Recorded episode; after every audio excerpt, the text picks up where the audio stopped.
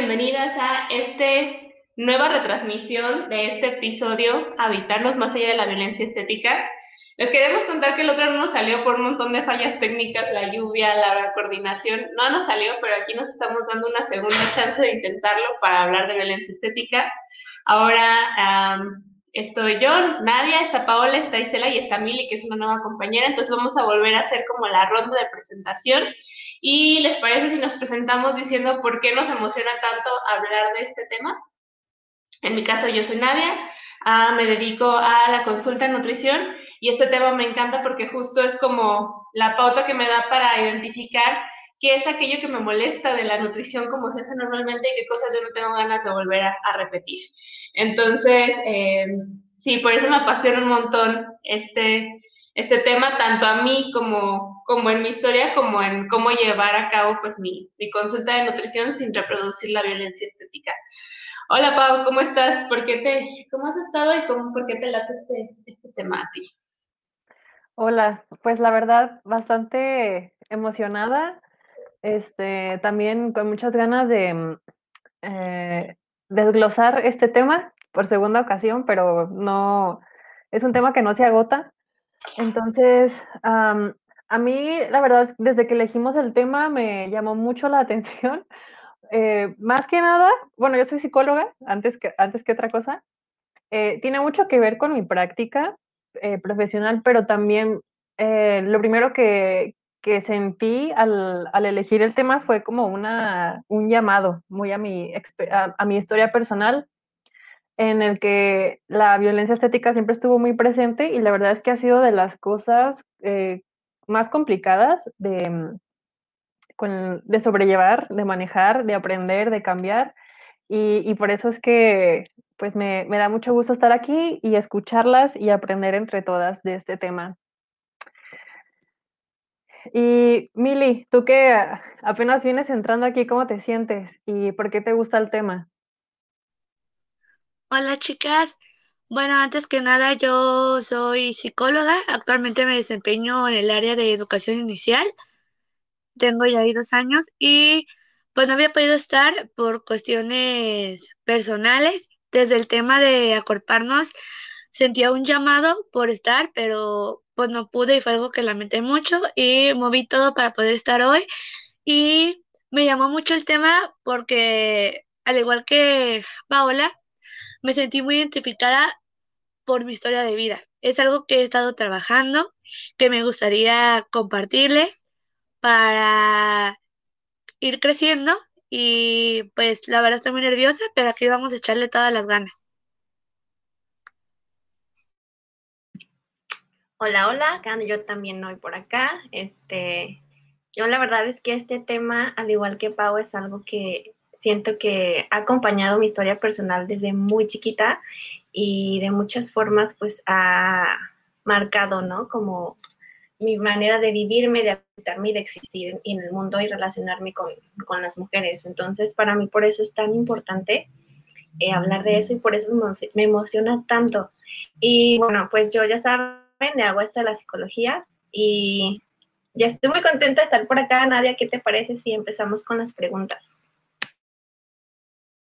Va. Pues justo nuestra primera pregunta es, ¿qué es la violencia estética y cómo la reconocemos? Creo que antes de, empezar a hablar de nuestras experiencias, estaría bien interesante contarles un poco de cuál es la teoría en torno a la violencia estética, porque es una violencia que está, si de por sí hay violencias normalizadas, eh, pues esto está mucho, muy normalizado. De hecho, ah, me pasaba mucho a mí que la veía como si fuera algo superficial o que sentía como rechazo a hablar como de estas cosas estéticas, ¿no? Porque eso significaba como, pues como que era superficial, ¿no? El preocuparte por cuestiones que tenían que ver con la apariencia y, y siempre veo como esta postura, ¿no? O, esta angustia de preocuparte por, por, cómo te ves y este como fingir que no te importa, ¿no? Cuando, pues sí, claro que importa. la violencia estética yo la, uh, la he entendido como una violencia que es interseccional, es decir, como esa, esas violencias que ocurren en nuestro cuerpo cuando intentamos encajar en estereotipos que obviamente están mediados por la misoginia, por el racismo, por el clasismo, por la gordofobia, por un montón de violencias estructurales. Entonces, creo que así más o menos podría como definir para mí lo que es la violencia estética y que justo, pues sí es algo que es muy grave y muy doloroso para, para las mujeres, pero también para muchos grupos históricamente oprimidos, ¿no? Como, como personas que han sido racializadas, que han sido esclavizadas, también ahí se manifiestan esos discursos de odio a través de la imagen, porque la violencia estética define cuáles son los cuerpos correctos o incorrectos y cómo deberían de verse y para ese proceso pues se generan muchísimo, muchísimo daño, ¿no? Desde mutilaciones, torturas, que son literalmente se utilizaban como tortura. Dato curioso, no sé si sabían que la depilación era una forma de tortura hacia las brujas y que ahora se normalizó y se institucionalizó ya es como normal a las mujeres, ¿no? Entonces, no, ninguna de estas luchas son superficiales, por eso me parece tan, tan apasionante hablar sobre la violencia estética y pues tú qué, tú qué piensas de esto, Pau, ¿Cómo, ¿Cómo la has encontrado tú? ¿Cómo la reconoces? ¿Cómo la defines? Vaya, no, pues sí está, está complejo el tema. A mí me, me interesaba mucho qué definición, o bueno, cómo la, lo abordarías tú, porque tú al ser nutrióloga, pues imagino que lo que más te llegan o han llegado en, en este tiempo ha sido, eh, ay, ¿me haces una dieta para bajar de peso? O sea, seguramente cajón, ¿no?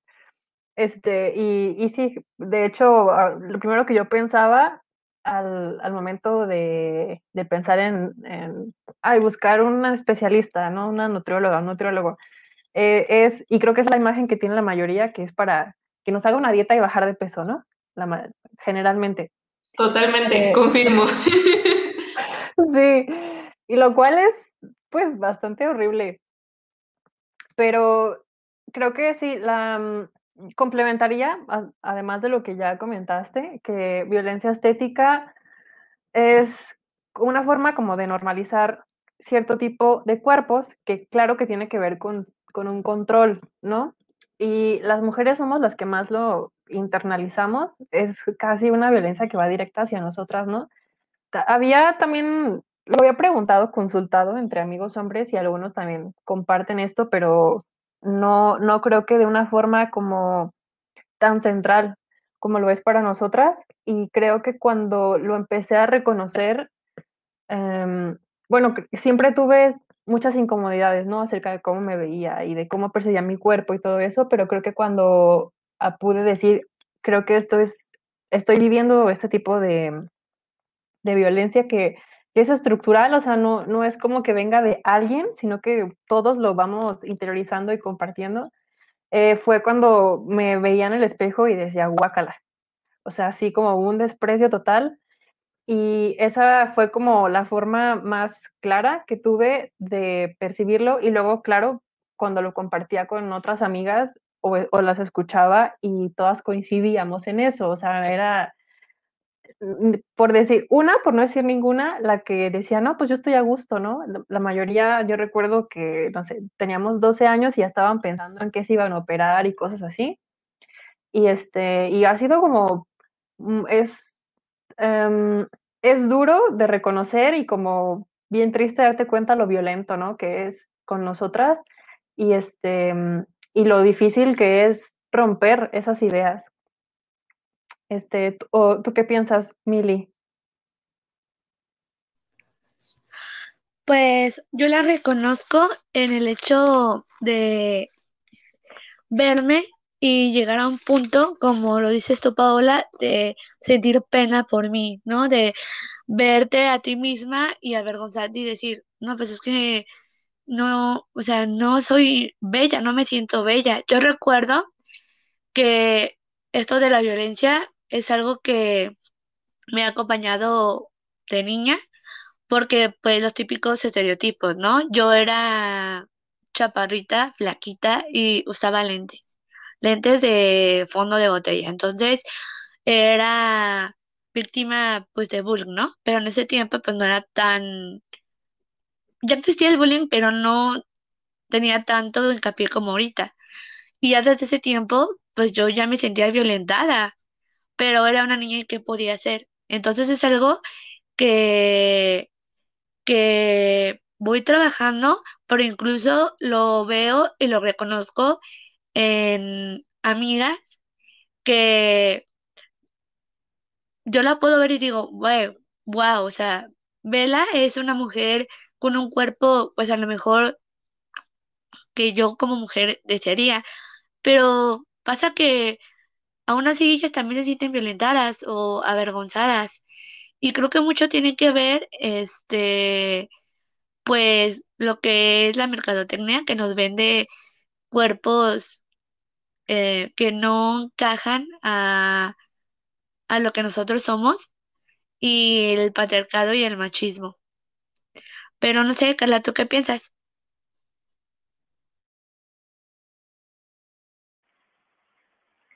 Bueno, pues ya ustedes dijeron bastante y creo que yo lo que agregaría es que es una violencia prácticamente invisible, ¿no? Y yo la veo como esta forma de control y de discriminación a través de esta imagen, ¿no? Como eh, este canon de belleza, que es prácticamente imposible para, para, la gran mayoría de nosotras. Entonces, para mí, pues es ha sido como una cuestión eh, no solamente física, sino también emocional, recae también en esta parte y sobre todo que se vive eh, incluso desarrollando un rechazo al propio cuerpo. Y, bueno, pues en este caso creo que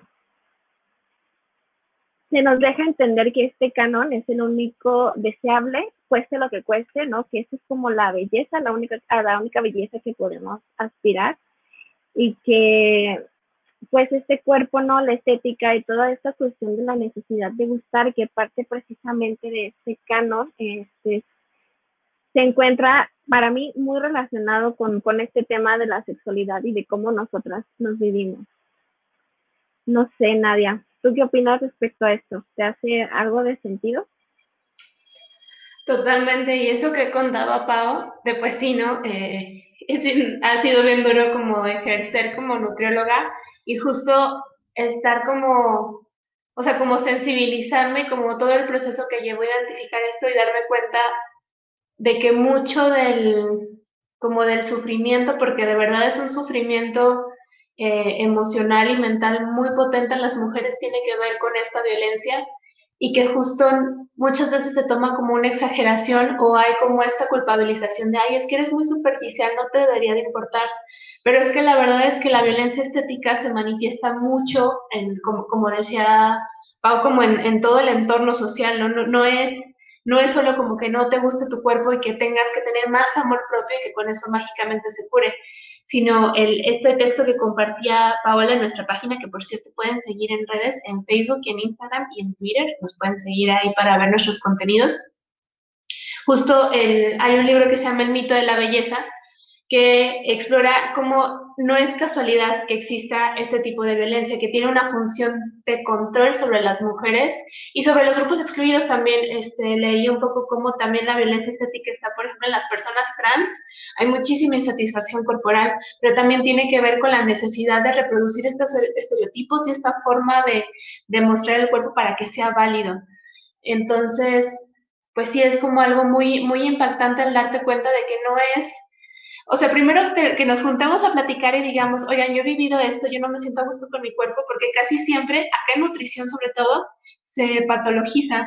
Entonces es como, no, pues es que tienes uh, dismorfia corporal o tienes un trastorno de la conducta alimentaria, cuando rara vez se considera toda esta violencia estructural, ¿no?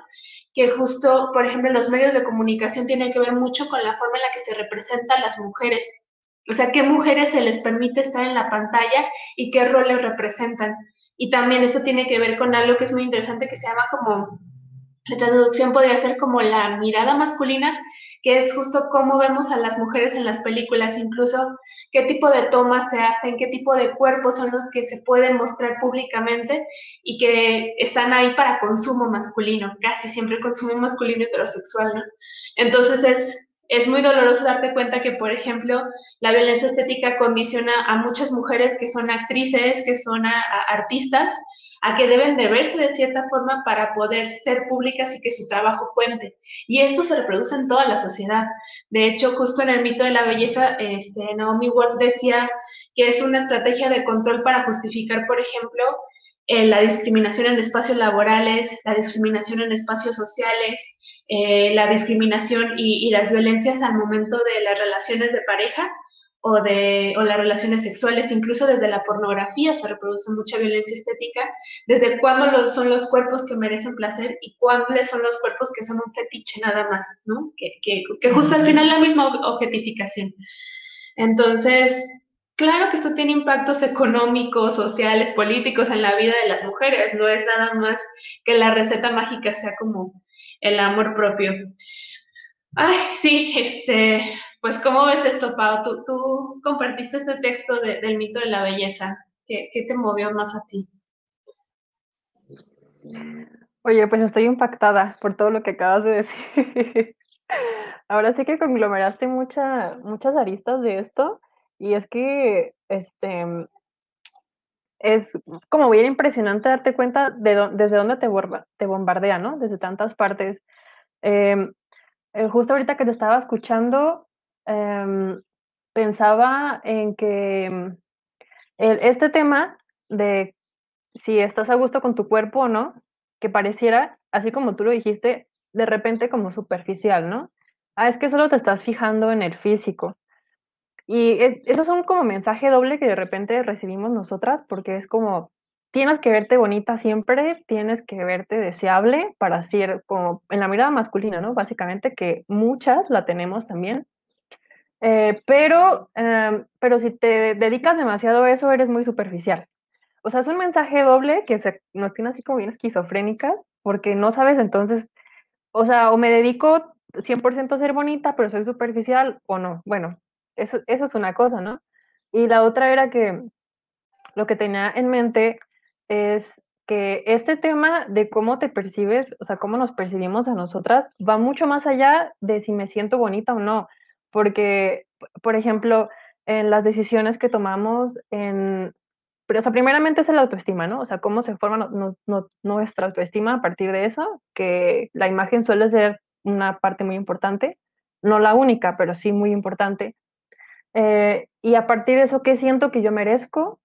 Eh, después tomo decisiones a partir de lo que siento que yo merezco, me relaciono de tal manera todo de, forma congruente a cómo me siento conmigo, ¿no? Eh, si me siento deseada o me siento con la, o sea, que siento que merezco ser deseada o no, y a partir de eso, cómo me relaciono, cómo me pienso a mí misma, qué ropa me pongo, a qué lugares voy, con qué gente me junto. Es que es de verdad súper complejo en ese sentido, em, porque es el cuerpo es lo que nos conecta con la realidad, o sea, es lo único que tenemos que nos puede garantizar que las cosas son reales, ¿no? El poder tocar, este, no sé, como darte cuenta que las cosas existen es casi siempre a partir de nuestro cuerpo. Entonces, por eso es que realmente sí es muy complejo em, el, el cómo nosotras percibimos y vivimos nuestro cuerpo. Y si la imagen que tenemos es una que nos hace sentir como que merecemos rechazo o que no, merecemos ser deseadas o que tenemos que cambiar o todo eso, em, pues mm, podemos más o menos imaginar en qué, cómo va a repercutir en otras áreas, ¿no? Y eh, también lo que me preguntaba sobre el texto de Naomi Wolf, yo de hecho me acordé que cuando lo leí, que debe haber sido hace como cuatro años, ni siquiera fue hace tanto tiempo, em, bueno, porque el texto tiene, el texto tiene desde mucho más atrás, ¿no? Pero cuando lo leí, que fue como hace cuatro años, me quedé como bien impactada porque, o sea, yo estaba como bien traumada porque, ay, es que no estoy más delgada, o sea, una cosa así. Y, y en, el, en el texto Naomi Wolf nos comparte que ella, como en este recorrido de cómo explicar todo este tema de por qué la, la estética era tan importante, eh, decía que si nos damos un tiempo más atrás, nos vamos a dar cuenta que la demanda para las mujeres antes no era la de ser perfecta, así como súper guapa, súper bonita, sino que era ser una buena ama de casa o ser muy complaciente o ser muy servicial y a partir de eso es que se nos podía valorar, ¿no? Como buena mujer o mala mujer. Eh, eso era una demanda muy exigente, o sea, siempre ha estado la de ser bonita, por supuesto, ¿no? Pero eh, era como mucho más valioso ser suficientemente complaciente, obviamente con otros hombres principalmente.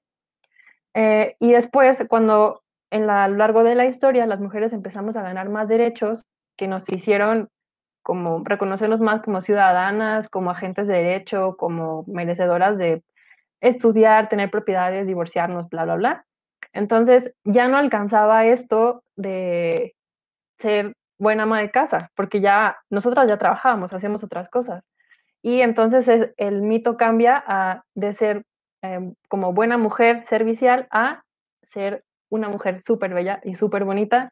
Y pues me dejó bien impactada en ese momento porque yo decía, wow, o sea, todo esto que me hace odiarme es una herramienta de control de la, en la cual estoy cayendo de una manera pues monumental, ¿no? Porque sí me sentía bastante mal.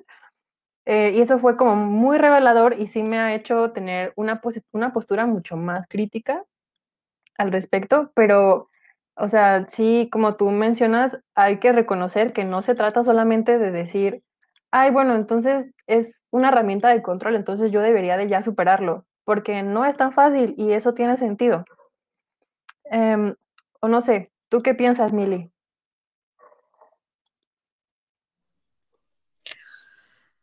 Estuve pensando mucho en el tema y una cosa es, bueno, cuidar tu, tu imagen, tu cuerpo, porque pues es con lo que cuentas, es tu hogar, pero eso tiene que nacer de ti, pero al mismo tiempo, pues, aunque no queramos, ha influenciado el qué piensan los demás de mí, si me veo bien, si soy suficiente.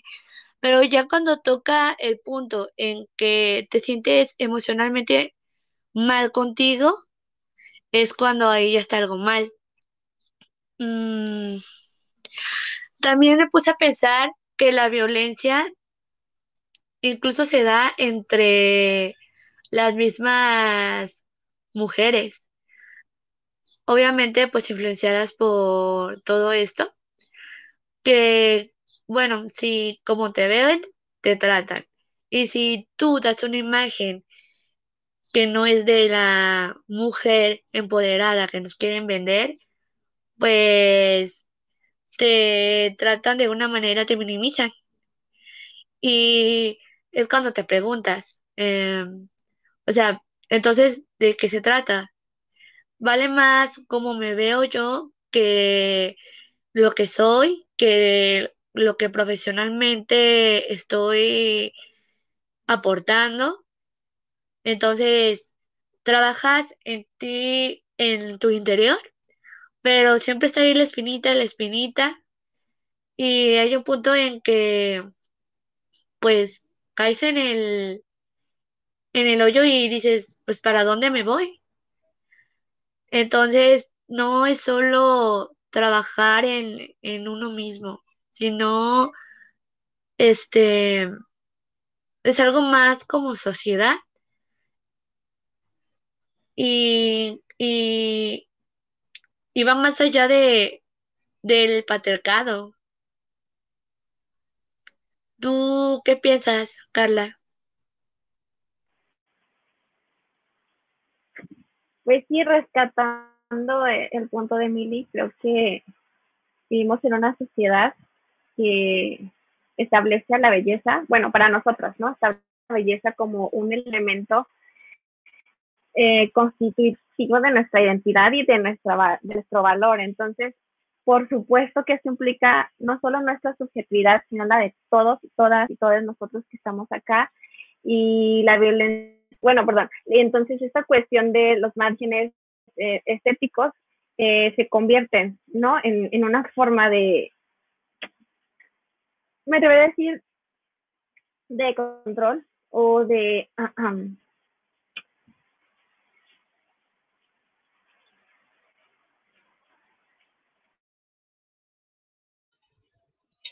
Sí, justo por acá Carla nos, nos comentaba que nos enseñan a interiorizar la misoginia y eso refleja también, se refleja en la competencia de unas con otras.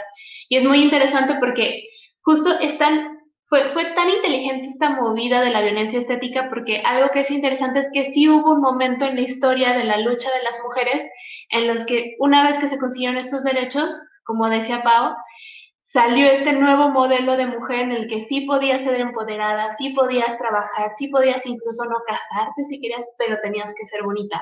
Si no, pues eras un fracaso, ya tenías como el acceso denegado a todas esas necesidades.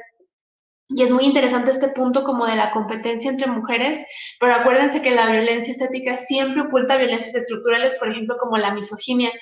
Ah, es como muy normalizado esta competencia por quién es la más bonita, tanto por competir, por ejemplo, por atención de masculina, como, ay, pues es que ella es más bonita que yo y eso justifica. Y eso me trae como, como un recuerdo muy doloroso familiar. Bueno, platicarles un poco de contexto. En, justo de este tema, yo hice hace unos años, como hace cinco o seis años, un taller que se llamaba, se llama Menos Dietas, Más Amor en el que justo explorábamos cómo nos había impactado la violencia estética en nuestra relación con nuestro cuerpo, con nosotras mismas, con otras mujeres. Y fue muy lindo porque muchas en mi familia vinieron. Y fue muy mágico porque empezamos a reconstruir la historia de las mujeres en nuestra familia y nos dimos cuenta como, por ejemplo, a mi abuela le tocó mucho vivir la violencia estética. Así, mi, abuela era como de esas señoras como de, de, de, televisión así del cine de los 50 que siempre iba como con su chino, súper arreglada, súper glamurosa y todo esto. Y, y, y, tenemos como ese modelo, pero después entendimos cómo las infidelidades de mi abuelo se justificaron con que ella no se arreglaba suficiente. Entonces, detrás de esta imagen había muchísimo dolor y eso es lo que también se transmitió en la angustia hacia mi tía, hacia mi mamá y, así como en cadenita hacia nosotras porque justo se, se, o sea, como la idea era como, es que si eres bonita, te van a tratar bien, te van a respetar, tu marido no va a ser, este, culera y media, perdón por lo de marido, pero es que bueno, me, me, me viene el coraje, pero es como para justificar esos comportamientos violentos de otras personas. Entonces, ese es como el, el truco de la violencia estética, ¿no? Se utiliza para ocultar otras, otras formas de violencia y decir, ah, pues es que tú eres la responsable por no haber sido suficiente bonita. No hay suficientes puestos para mujeres y tienes que competir por ser la de mejor presentación, por ejemplo. Híjoles, es que no eres suficientemente bonita. No es que hay una injusticia estructural que no te deja participar en esos puestos públicos, por ejemplo.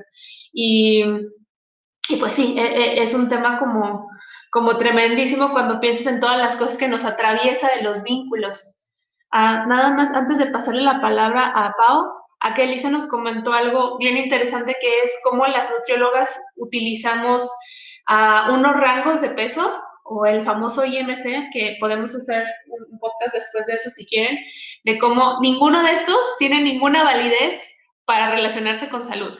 Y eso es algo que, que necesito como parte de mi responsabilidad como profesional de salud, decir, el IMC no tiene ninguna validez como indicador de salud porque no está creado ni es sensible a medir nada de salud. Lo único que pasa es que se le vincula estadísticamente a la presencia de ciertas patologías, pero eso no implica causalidad. Y de hecho el IMC fue diseñado como una herramienta poblacional que tiene que ver mucho con la industrialización para como hacer una medida estándar de los cuerpos de las personas en las fábricas. Entonces, el, matemático que lo hizo, en Ketelet, justo escribió así con, con, letritas rojas, este no es un indicador de salud que se debe utilizar individualmente. ¿Y que hicimos todos los profesionales de salud, como eh, especial médicos, nutriólogos enfermeras? El IMS es el indicador de salud.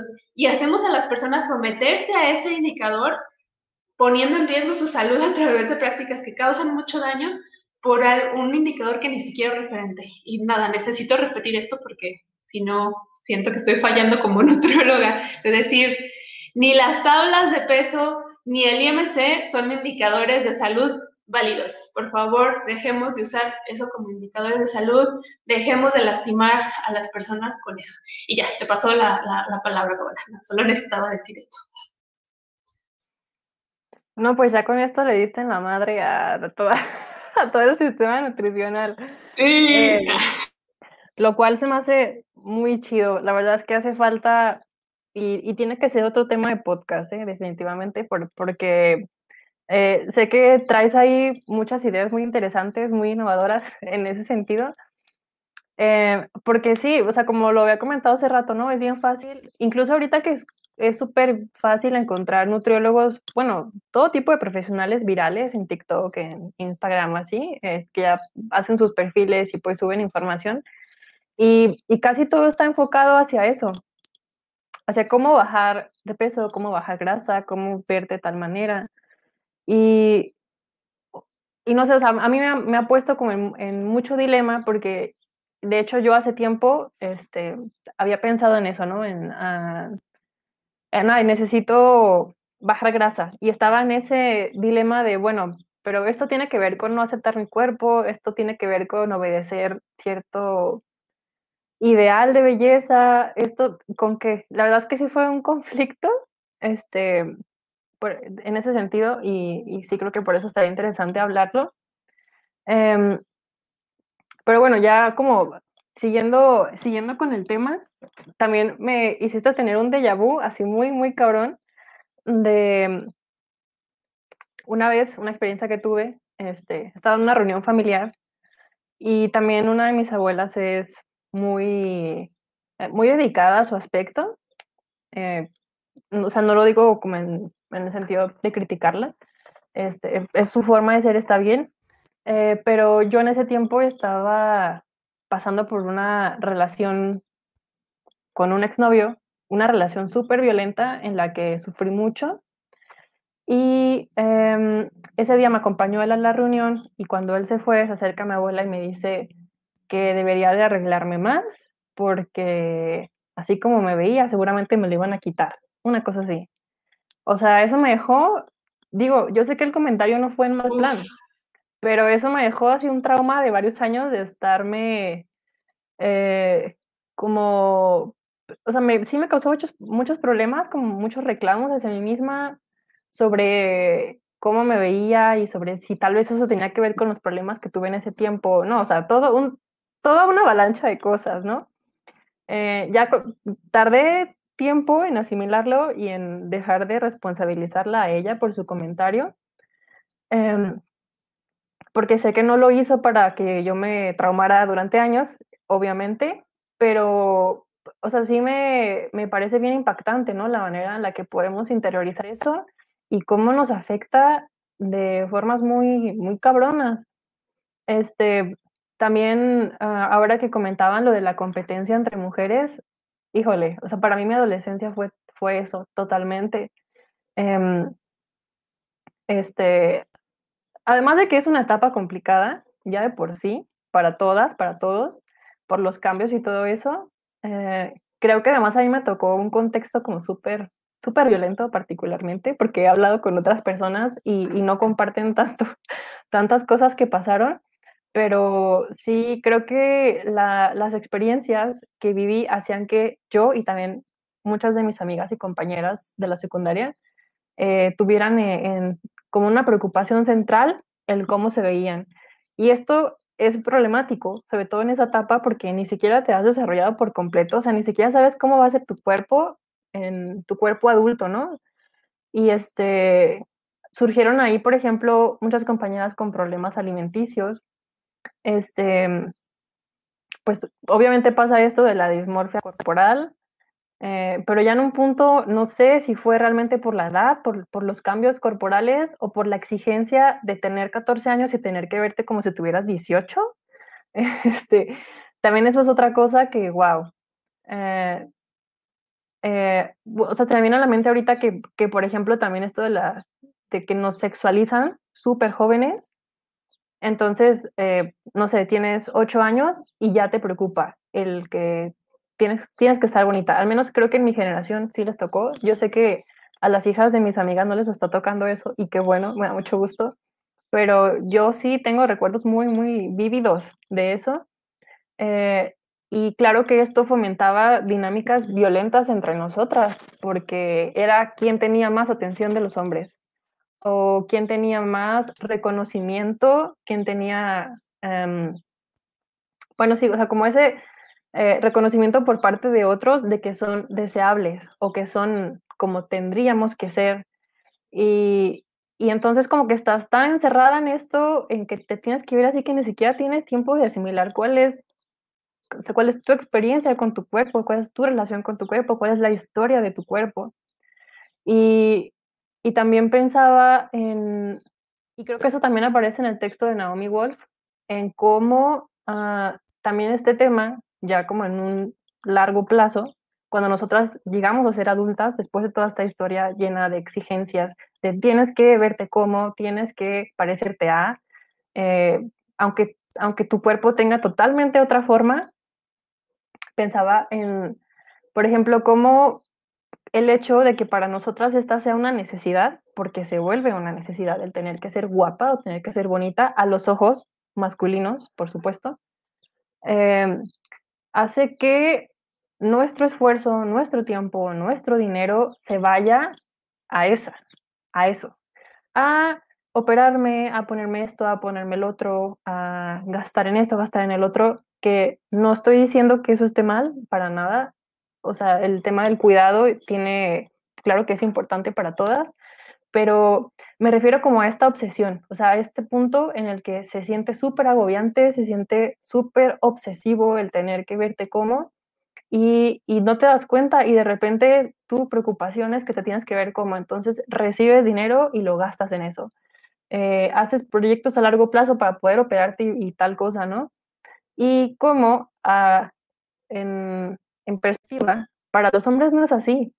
O sea, los hombres a lo mejor pueden decir, ay, no estoy tan guapo, no sé, digamos, ¿no? Este, pueden decir eso, ¿no? Ay, no estoy tan guapo, pero no están dedicando su tiempo, su dinero y su esfuerzo a ser los más guapos. A lo mejor recientemente puede ser que la exigencia haya hecho que algunos entren en esta dinámica, pero sé que no es la experiencia general para los hombres. Entonces, ellos sí pueden enfocarse en usar su dinero para prepararse, usar su tiempo para cumplir las cosas que quieren hacer, para hacer mm, otro tipo de, de, actividades que no tienen que ver necesariamente con la belleza, pero para nosotras es tan demandante y tan agobiante que sí pasa a ser esa experiencia súper traumática y, además como una en la que no hay saciedad, porque también ahorita recordando alguna vez que hablábamos con Luz, otra compañera que también estuvo en el círculo eh, de lectura, ella es cosmetóloga y lo que nos compartía alguna vez era que había chicas que iban con ella para hacerte tratamiento tal, ¿no? O sea, limpieza facial o X cosas, los, servicios que ella ofrece. Y como algunas, para algunas chicas era pasar por todos esos procedimientos y luego le decían, ¿y qué más me puedo hacer? Y ella, no, pues, o sea, ya está súper bien, ya está bien. No, es que necesito más, es que necesito más. Y, y así, o sea, se vuelve algo que no tiene saciedad. Um, que digo, no es que quiera como satanizar las necesidades individuales de cada una, sino que ve veamos esto desde la perspectiva de cómo nos afecta en las decisiones que estamos tomando y lo que estamos dejando de hacer por hacer eso, lo que estamos dejando de, de, de ocupar por estar en eso, ¿no? Y, y cómo nuestra historia puede verse tan perjudicada por esta demanda de tener que verme, entre comillas, bonita, ¿no? Porque también esa mm, es ya siento que en este punto ya es un concepto que debemos de, de desbaratar, eh, pero bueno, eso, esas, esas, todas esas cosas se me ocurrieron ahorita. Este, pero ¿tú, tú qué has pensado al respecto, Mili? ¿Qué, ¿Qué te hace sentir estas cosas? Ahorita que mencionabas, Paola, los recuerdos de la secundaria, yo recuerdo que en la secundaria, este, yo me desarrollé muy tarde y recuerdo cómo me hacía sentir menos el hecho de que era una persona muy tímida por mi experiencia personal que viví en la primaria, por cómo me veía, cómo me trataban. Entonces yo me volví una persona muy reservada. El hecho de ver cómo todas mis compañeras, este, parecían tener la atención y la popularidad de los muchachos, ¿no? Que en ese tiempo pues somos niñas, adolescentes y pues eso nos afecta queramos o no. Y luego verme al espejo y darme cuenta que, no sé, tenía 14 años, 13 años y era una niña, o sea, ahora sí que como se dice, estaba completamente plana, era una niña y me sentía súper mal. Y, y pues me lamentaba y yo decía, bueno, es que, ¿qué onda? O sea, ¿qué pasa? ¿Por qué?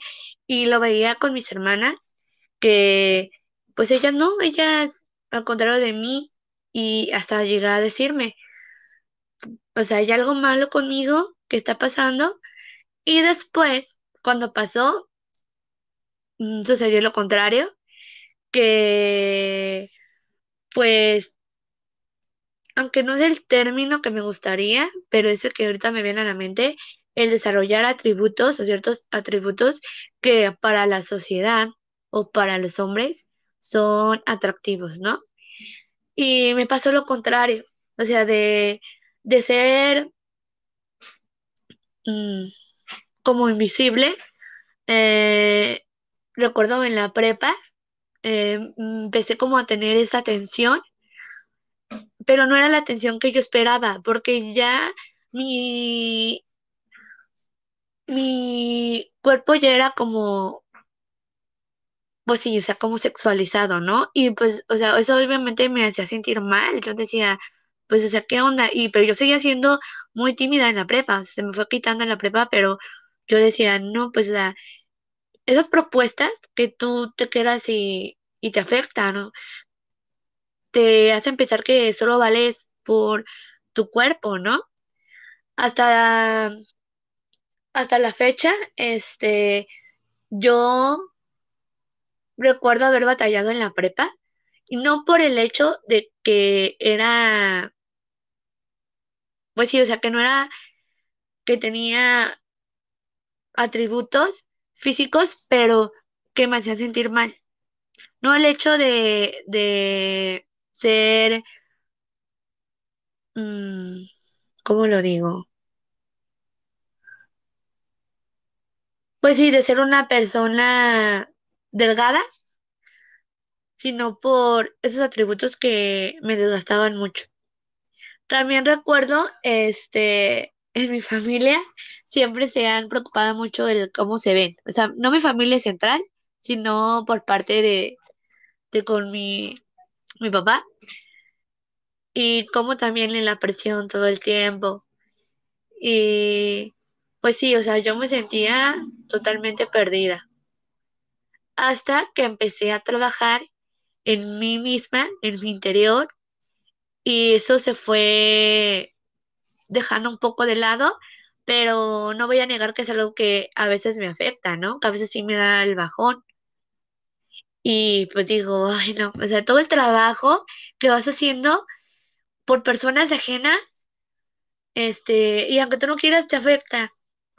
Y si dices, ay, no, pues está cabrón. Pero no sé, nadie, ¿tú qué piensas? ¿Qué opinas? ¿Compartes mi opinión? Totalmente, justo estaba teniendo recuerdos de la guerra ahorita que les asustaba, de la guerra contra mi cuerpo, y que justo esto que decías, Pau, de, de del, cuando empiezas a, a, evaluar la cantidad de tiempo, dinero y energía que gastas en verte bonita para gustarle a alguien, uff, siento, o sea, porque yo en, en, en, los talleres sí hice ese cálculo y fue, o sea, ni siquiera pude verlo porque me dio muchísima rabia, ¿no? Y que justo es como este de, ah, pues, ¿para qué elegiste gastar tanto de tu tiempo y energía y, esfuerzo en eso, ¿no? Si era algo tan superficial, si debes de deconstruir, que no te importe tanto la mirada masculina, ¿no? Pero recuerdo mucho cómo justo en la, en la primaria fui aprendiendo y a interiorizar esta mirada externa que justamente te está juzgando todo el tiempo y que creo que es bien, bien interesante cuando la tallereamos acá en, en, en, mis, en mis espacios, en mis cursos que doy, porque siempre hay una mirada que terminamos interiorizando. Por ejemplo, yo recuerdo mucho cuando me salió como mi primera espinilla, que era un grano así, así de, de puberta blanco, así precioso, e, e, ebulliendo de mi cara y recuerdo mucho la burla que me hicieron las populares de la escuela, así como película gringa, ¿no? Porque ahí tenemos también los imaginarios, ¿no? Cómo se burlaron de acné y cómo también empezó a ser terrorífico para mí que se burlaran de los vellos en mis piernas y cómo me obsesionaba con rasurarme y que no quedara ni un solo pelito porque sabía que iba a estar esa mirada.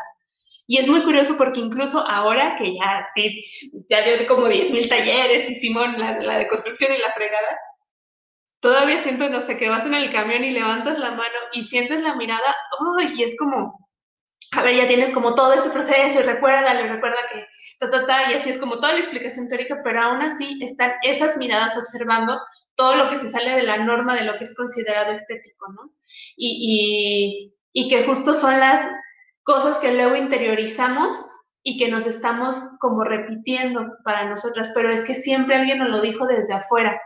Y recuerdo mucho, por ejemplo, cuando alguien criticó el tamaño de mis senos, cuando alguien comentó sobre el tamaño de mis nalgas y cómo justo por esta mirada masculina que ha construido el mundo en el que habitamos, sí nos están definiendo en base a esos atributos que decía Mili, ¿no? Y, y, vuelvo a esta pregunta que nos ponía Elisa, que está buenísima, que yo digo que da para un podcast también, que es justo como... Ahí, ahí se me perdió, se me perdió. Cómo soltar esa necesidad de aprobación masculina, que creo que nos va a dar para, para un montón de, conversación también, que sea muy interesante también profundizarlo. Si les late la idea, coméntenlo por acá.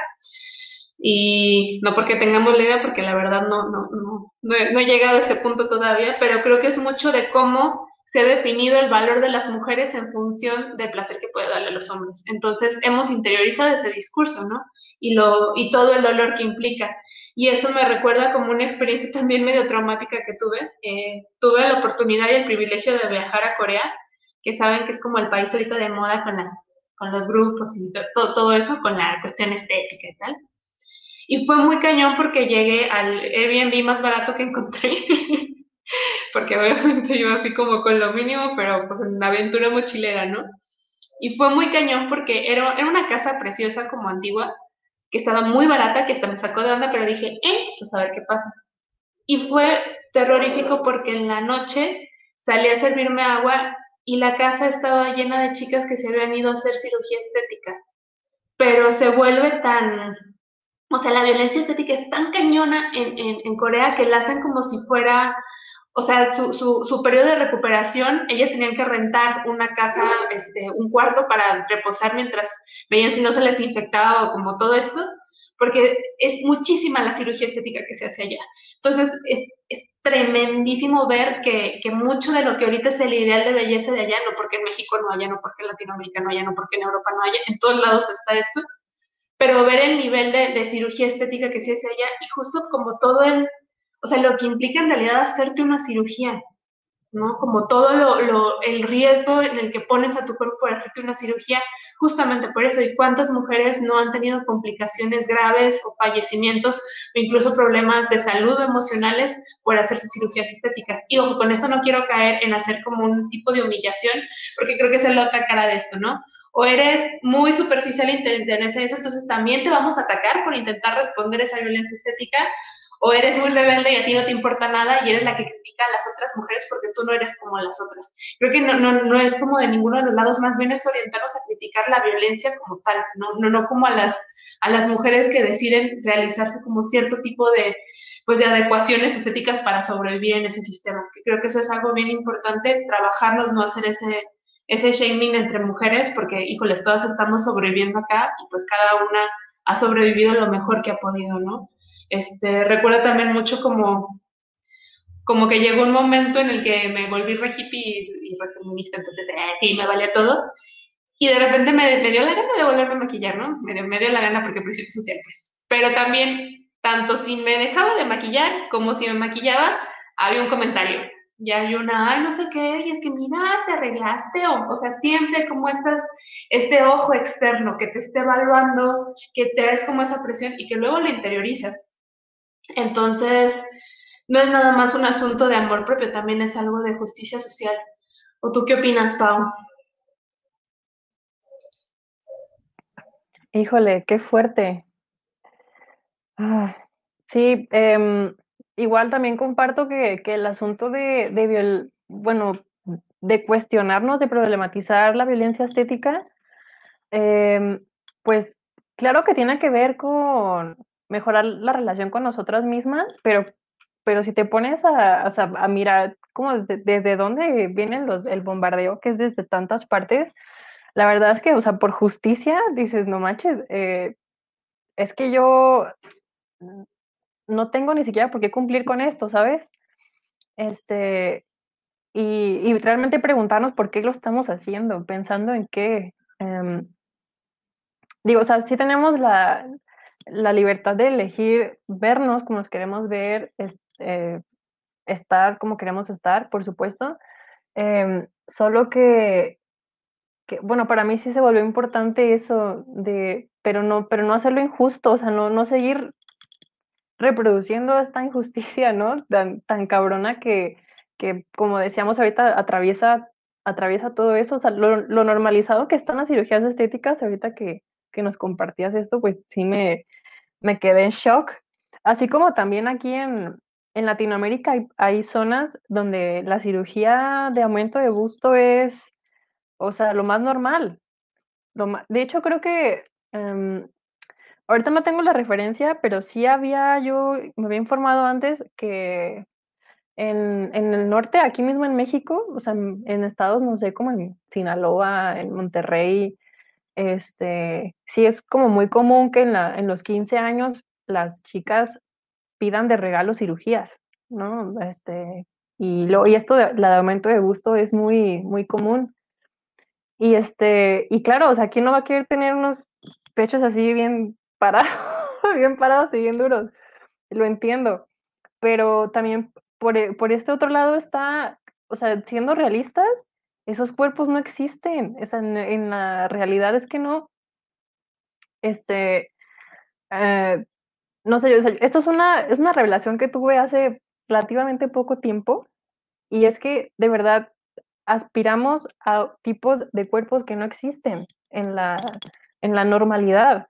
Esto de tener diferentes, muchas formas de pechos, eso es real. Tener muchas formas de pompis es real, muchas formas de piernas es real y, y este, y no sé, de hecho creo que hasta hace poco lo hemos estado empezando a normalizar porque yo tenía 20 años y yo pensaba que yo era la única con el tipo de pechos que tengo, ¿no?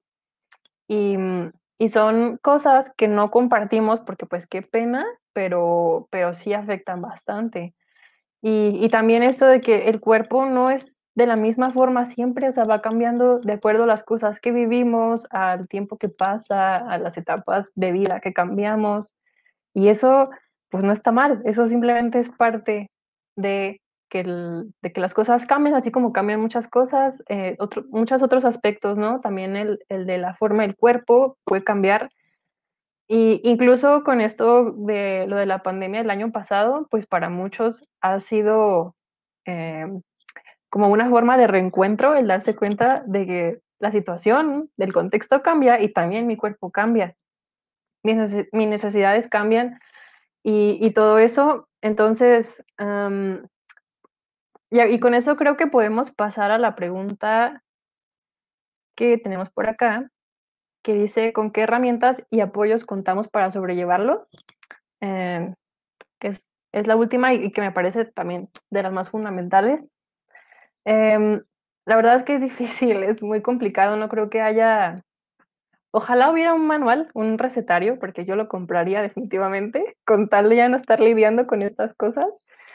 Eh, pero creo que para mí, definitivamente, el acercarme a la teoría crítica feminista ha sido fundamental en, en, el aspecto de poder deconstruir de dónde vienen las demandas, quién las está haciendo. O sea, aquí esto de tener que ser bonita, tener que estar bien buena, tener que, eso de dónde viene. Eh, eso por un lado, el compartir con otras también ha sido de las cosas más reveladoras para, en mi experiencia eh, en este tema y, y, claro que aceptar, para mí ha sido difícil, por ejemplo, el aceptarme mi, o sea, el aceptar mi imagen, pero lo he estado trabajando como a través de otras. Por ejemplo, el decir, bueno, eh, mi amiga tal o mi hermana o mi mamá, no sé qué, son, me parece a mí que son muy lindas, me parece que son muy bonitas, así como son, que no hace falta como meter cuchillo ni nada de eso. Y entonces si ella, si yo la veo y pienso eso, pues ¿por qué no pensar eso de mí también, no? Eh, y, y, sí, claro, les digo, sí, me parece muy respetable el que cada quien use su cuerpo de la manera que quiera. De hecho, también es algo fundamental el usar la agencia que tenemos para cambiar las cosas a nuestro alrededor y también de nuestro cuerpo si queremos, pero siento que no hay que desapegarnos. De, o sea, hay que estar como bien agarradas porque es, es muy fácil de repente volver a caer en estos discursos, ¿no? de tener que estar bien delgadita y tener que estar bien buena, porque hay, hay, cuerpos que ni siquiera pueden tener esa forma y eso no está mal, eso es parte de que los cuerpos existen y ya. Eh, pero hay como que estar bien aferradas a esta parte de, a esto de no soltar que es una herramienta de control, que es un ideal inalcanzable, que, que nos podemos escuchar entre, entre amigas, entre compañeras, entre mujeres y poder acompañarnos en esto porque de que está cabrón, está cabrón y que es súper violento, lo es. Entonces no sintamos que es superficial o que estamos exagerando porque no se siente así y lo sabemos y cada una de ustedes lo sabe que no es algo sin importancia, al contrario. Em, y bueno, yo creo que por ahí iría mi respuesta. ¿Tú, tú qué opinas, Mili? Comparto muchísimo de lo que dijiste, Paola. Primeramente, yo creo que en mí, en lo personal, la mejor herramienta que tuve para empezar a aceptarme fue ir a terapia. La verdad, o sea, hablarlo, desahogarte y ir descubriendo esos aspectos que por la sociedad a veces tú no ves. Eso fue lo primero. Y el hecho de compartirlo, compartir mi sentir con personas importantes, en este caso, pues mujeres, y darme cuenta que ellas también están pasando por lo mismo que yo, porque yo, o sea, llegué, hubo un punto en el que yo decía, es que solo a mí me está pasando esto, o sea, no puede ser, y darte cuenta que, que no eres la única, y que esas mujeres em, estéticamente em, pasan por lo mismo que tú, tienen un cuerpo diferente al tuyo, tal vez el que socialmente es correcto y batallan. ¿Por qué? Porque se trata de controlarnos. También creo que una herramienta con la que totalmente cuento que me ayudó mucho fue escribir. Escribir, este, desahogar las cosas que me hacían daño, me hacen daño interiormente e irlas trabajando en pequeñas cosas, pero que me hagan feliz a mí, o sea, que estoy haciendo por mí, no por otras personas, no por mi pareja, por, sino porque yo lo deseo. En mi caso, yo la verdad nunca he sido como de maquillarme ni hacer ejercicio, no, eso no, no es algo como que yo haga, pero es porque yo lo decidí. Y aunque mm, pasa que me han dicho, pues, que pues arréglate más, es que si te maquillaras te verías mejor. O sea, ¿por qué lo voy a hacer? Si yo no soy esa, yo no, no me siento yo haciéndolo. Recuerdo cuando estaba en la universidad, hubo un tiempo en que intenté maquillarme, ¿no? Y lo hacía, pero no me sentía yo misma, me sentía atrapada, ¿no? O sea, es que esta no soy yo, o sea, ¿por qué tengo que hacer esto? Sí, o sea, no me siento a gusto y lo dejé.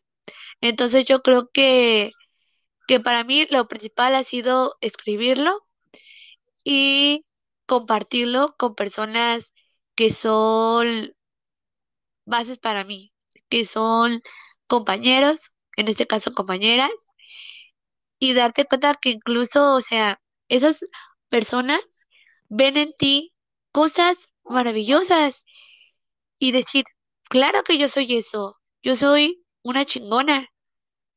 Pero obviamente, pues, ahí poco a poco, ¿no? Porque, pues, no es de la nada, es algo que se va trabajando. ¿Y tú, Nadie, qué piensas? Pues me han hecho pensar un montón de cosas. Solo quiero darle un espacio para leer acá los comentarios y agradecerle a las compas que nos están escuchando. De verdad, sentirlas acá nos calma los nervios, nos emociona, nos inspira y les agradecemos muchísimo que se conecten, que nos apoyen, que nos sigan en redes. Acá María Folk nos comenta, se siente bien bonito pensar, soy muy, muy hermosa como todas las demás. Entonces ese como, dice eso, eso, cuando una amiga le dijo eso, la magia se abrió ante sus ojos.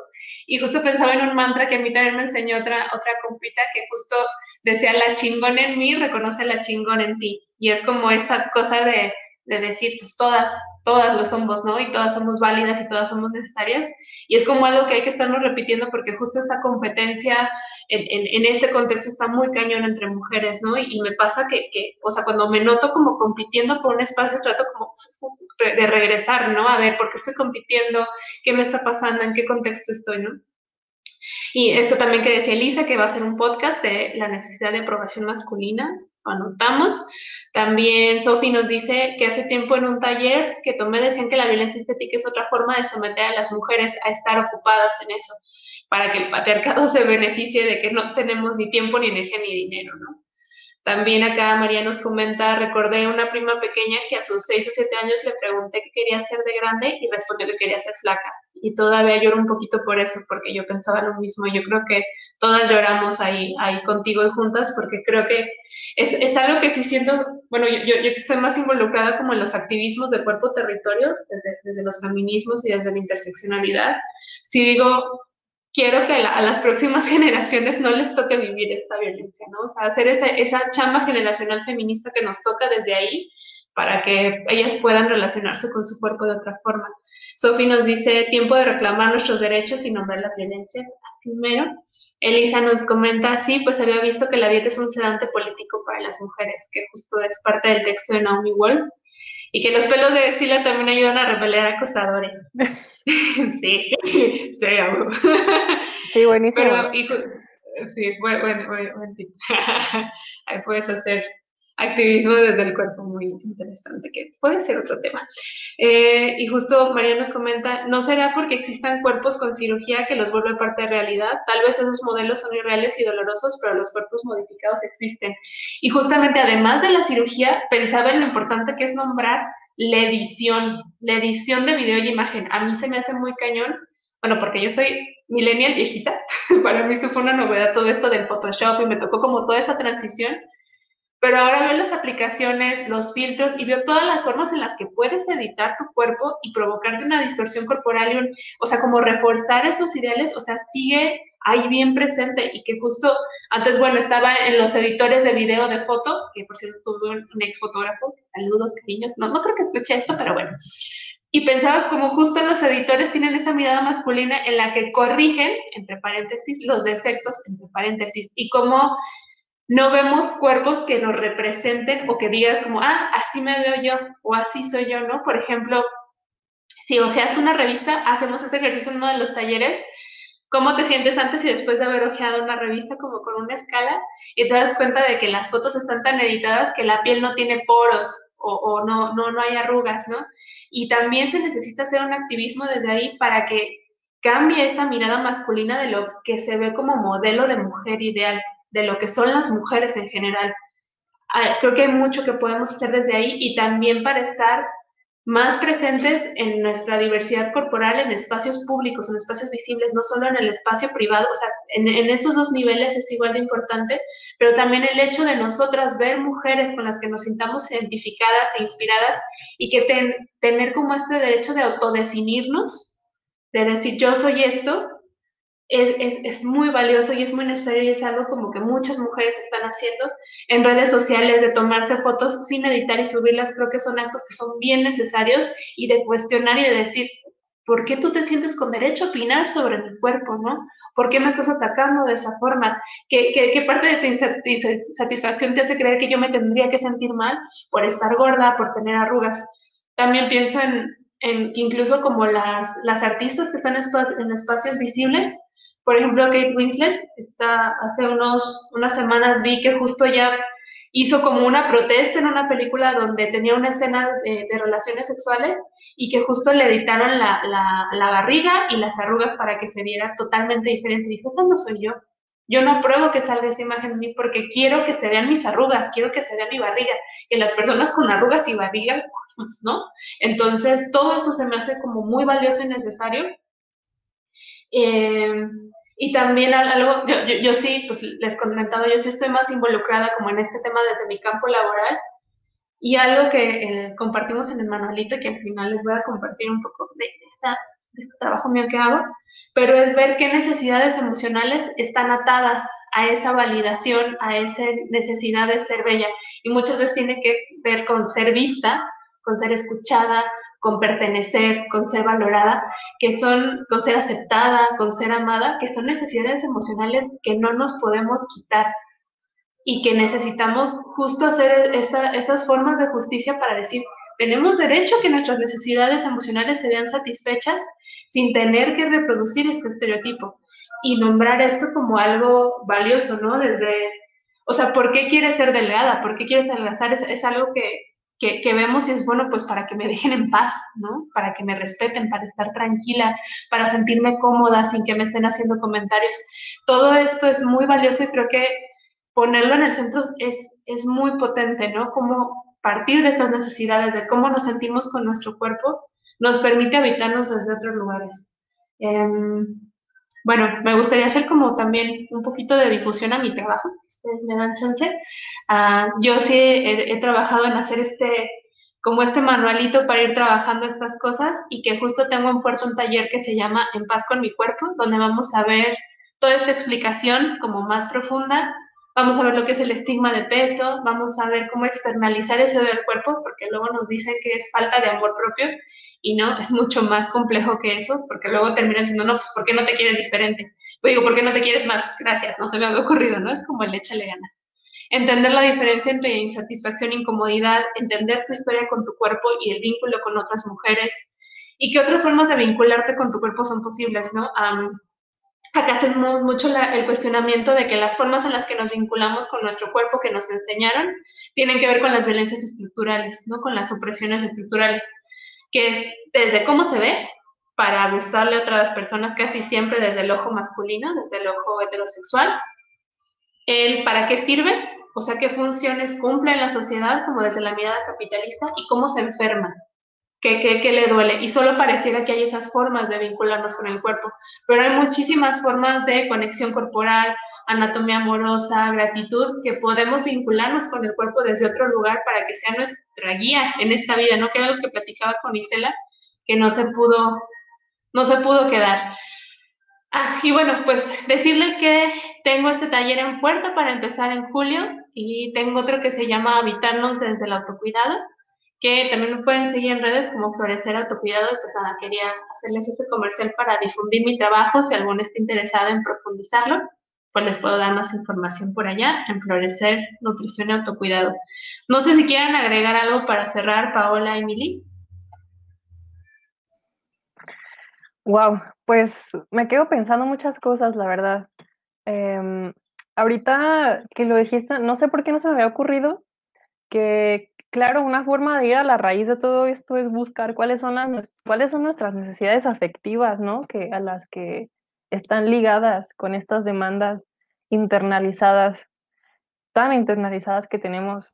Entonces, sí, bueno, a mí todo tu proyecto se me hace muy interesante y definitivamente este, se va a poner muy chido. Estoy segura que sí.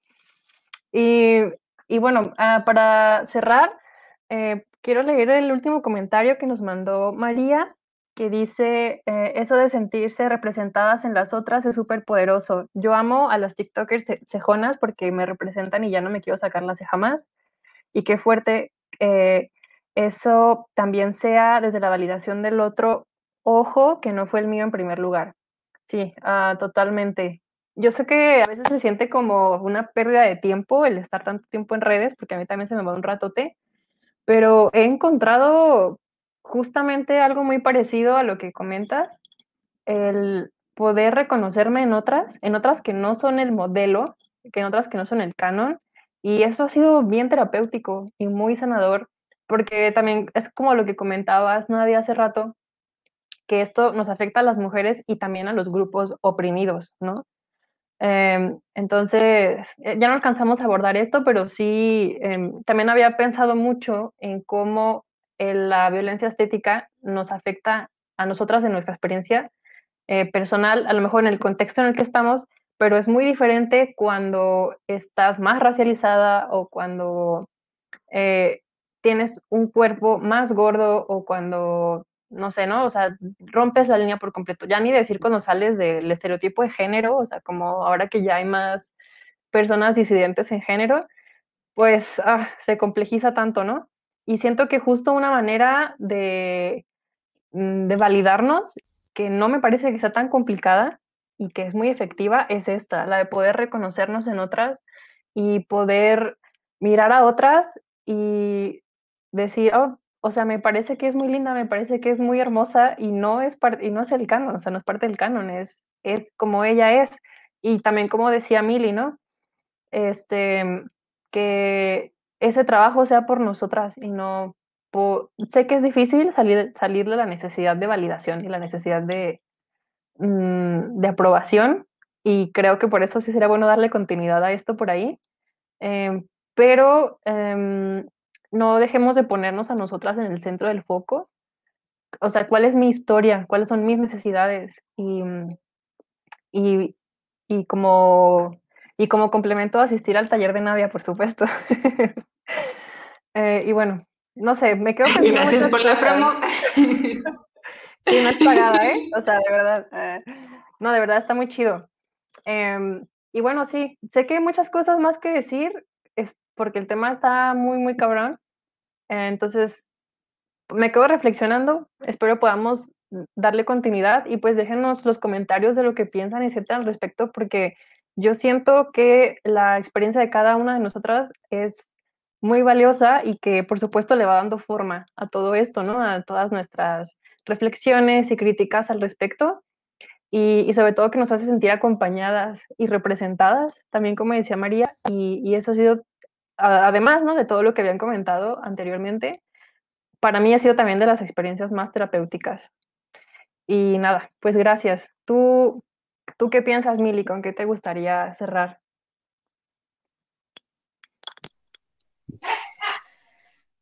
Bueno, yo que me considero una persona tímida, eh, obviamente influenciada por mi historia de vida, el poderme acercar con otras mujeres a través de las redes sociales ha sido maravilloso. El darme cuenta cómo ellas también están pasando por experiencias que tal vez en algún punto yo decía, solo me pasan a mí.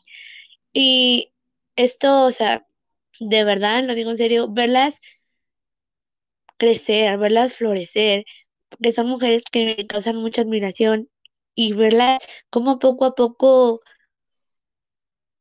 van creciendo, eso me llena bastante y darme cuenta que es un, un amor recíproco, Incluso, mm, a lo mejor puede sonar muy, perdón por la palabra culero, pero incluso eh, de amigas, pues a veces se tiene el apoyo que en la familia, este, no se tiene, ¿no? Algunas veces.